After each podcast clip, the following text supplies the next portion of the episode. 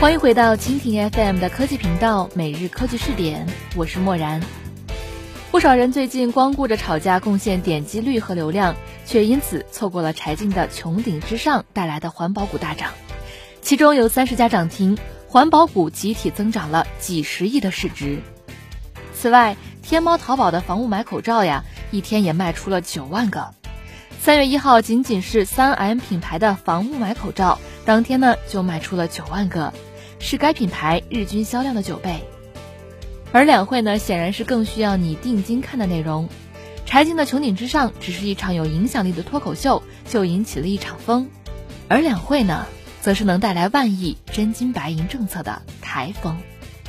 今天的每日科技视点，默然就和你一起来关注，看两会你不可错过的发财机会。每日科技视点，每日科技视点，关注信息科技的点点滴滴。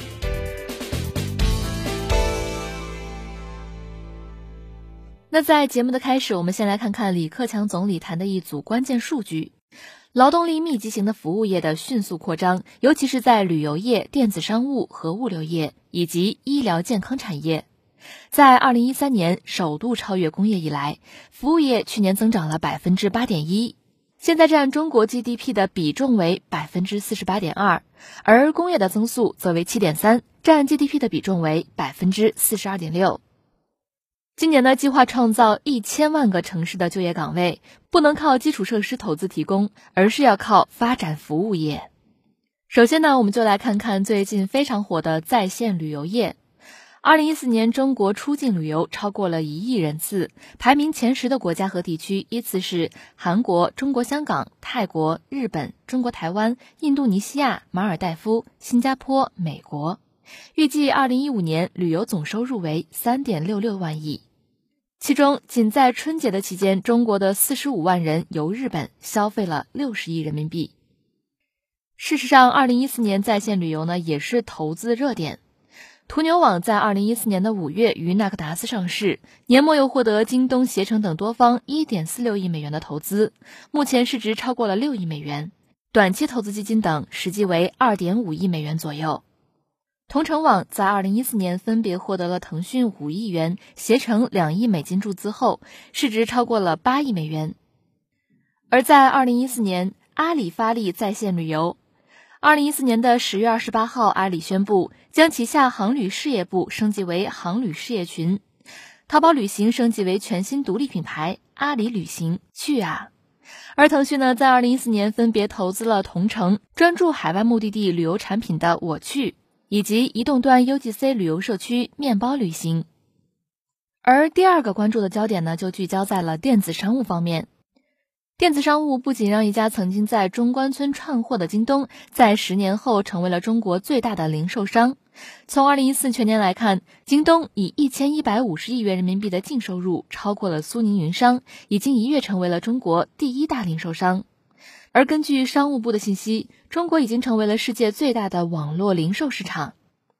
二零一三年，网络购物用户的规模达到了三点零二亿人。全年网络零售交易额也超过了一点八五万亿元，相当于社会消费品零售总额的百分之七点八。短短三年的时间，中国的网购规模已经超越美国。那么，预计在二零二零年，中国网络零售市场规模最高将增长至四点二万亿元，相当于现在美国、日本、英国、德国和法国的市场总和。目前在美国上市的中国电子商务网站已经有当当网、唯品会、聚美优品、京东。其中，在二零零八年的十二月，聚焦在品牌服装限时打折销售的唯品会正式起运营。二零一零年上线的聚美优品的快速成功，就得益于这样一个垂直市场。美妆牵动女性与时尚是一个千亿级的市场。聚美优品、唯品会等快速的发展。也证明了聚焦细分领域电子商务的发展速度非常惊人，小而美的利润空间会更好。第三个不得不谈到的就是在线医疗。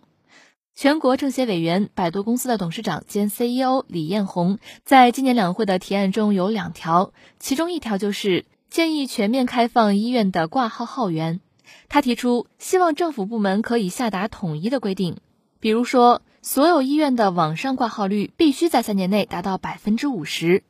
李彦宏提案建议取消部分地区对商业机构开展网络挂号业务的限制，而是借助社会力量优化医疗资源配置，提升医疗服务的质量和效率。而且呢，他也真是一个说风就是雨的人，在二零一五年的一月十三号。百度与三零幺医院，也就是解放军总医院，正式签署协议，共建网上医疗服务平台，建设网上三零幺，探索建立医疗领域的 O2O 新型服务模式及创新运营模式，同时搭建基于信息网络技术的疾病诊疗平台。解决老百姓最关心的挂号、收费、远程问诊三大难题，为老百姓提供便捷的医疗服务，实现医疗服务与信息技术相融合的智慧化医疗服务。二零一五年一月，百度正式成立了移动医疗事业部。新成立的移动医疗事业部，除了将在近期联手国内知名医院推出挂号预约等服务外，还将整合百度原有的各项移动健康和移动医疗业务。与此同时，在二零一四年，挂号网也宣布获得腾讯超过一亿美元的投资。腾讯除了投资挂号网外，二零一四年的九月二号，还曾 C 轮投资了医疗健康网站丁香园七千万美元。丁香园开发的移动 APP 有丁香医生、用药助手等。多家市场机构也预测，二零一四年中国移动医疗健康市场的规模将达二十八点四亿元。预计到二零一七年将突破一百二十五亿元，年复合增长率超过百分之七十。另外呢，也有报告认为，移动医疗行业有望在未来的几年进入快速增长期，并将带动移动医疗硬件等上下游产业。相关行业的整个市场规模有望在未来二十年突破万亿大关。最后一个不得不说的话题，也就是互联网金融。中国经济改革开放以来有两波发财的浪潮，第一波是早年国企改革的时候，而第二波是房地产。现在两波都已经过去了，也许互联网金融就是第三波。二零一四年四月，马云三十三亿入股恒生电子，完成对恒生集团百分之一百股权的收购。恒生电子为中国绝大多数基金公司提供后台交易、结算、投资等核心系统。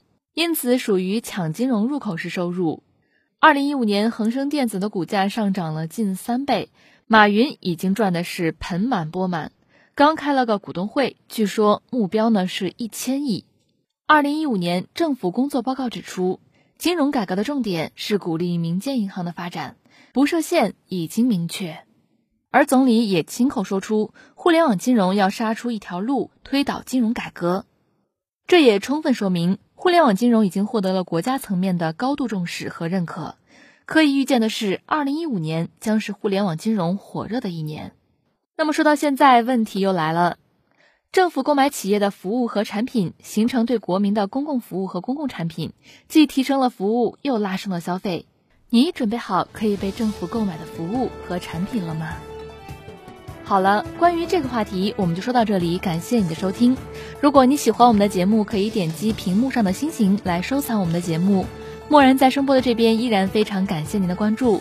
如果你想找到一些志同道合、同样喜欢科技的朋友，也可以加入我们的 QQ 群，群号是二四六零七二三七零二四六零七二三七零。同时，你的观点、意见和建议也可以通过微信公众账号“直播互联网”来和默然联络。每日科技视点，每天不见不散。